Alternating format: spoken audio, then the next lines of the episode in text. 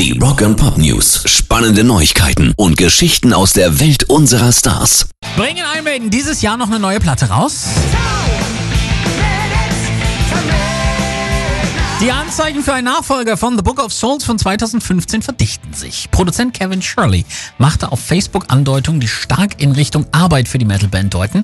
Er habe 2019 drei Monate hart an einem unbenannten, aber nicht wirklich geheimen Projekt gewerkelt, das bei ihm Ohrensausen verursacht habe. Außerdem sei beobachtet worden, dass alle sechs Maiden-Mitglieder und deren Ehefrauen sich 2019 mit Kevin Shirley in Paris getroffen hätten. Also, da dürfen wir uns dick drauf freuen. Natürlich gerade auch im Zusammenhang mit dem Download-Festival wo sie ja spielen und wo wir euch hinfliegen. Das ist mega. Rock and Pop News. Die Witwe von Chester Bennington hat rund zweieinhalb Jahre nach dessen Tod schon wieder geheiratet.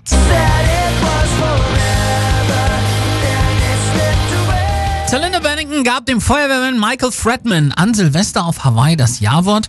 Ob man das jetzt schnell findet oder nicht, das ist ja jedem selbst überlassen. Aber etwas verrückt finde ich, dass sie wirklich ihn am gleichen Tag geheiratet hat, wie damals 2005 auch Chester. Beide am 31. Dezember. Das ist weird, oder? Also das hätte ich als der neue Typ auch doof gefunden, muss ich sagen. Aber gut, jeder so wie er mag. Die drei gemeinsamen Kinder Bennington waren bei der Hochzeit übrigens auch mit dabei. Pairs Rock and Pop News.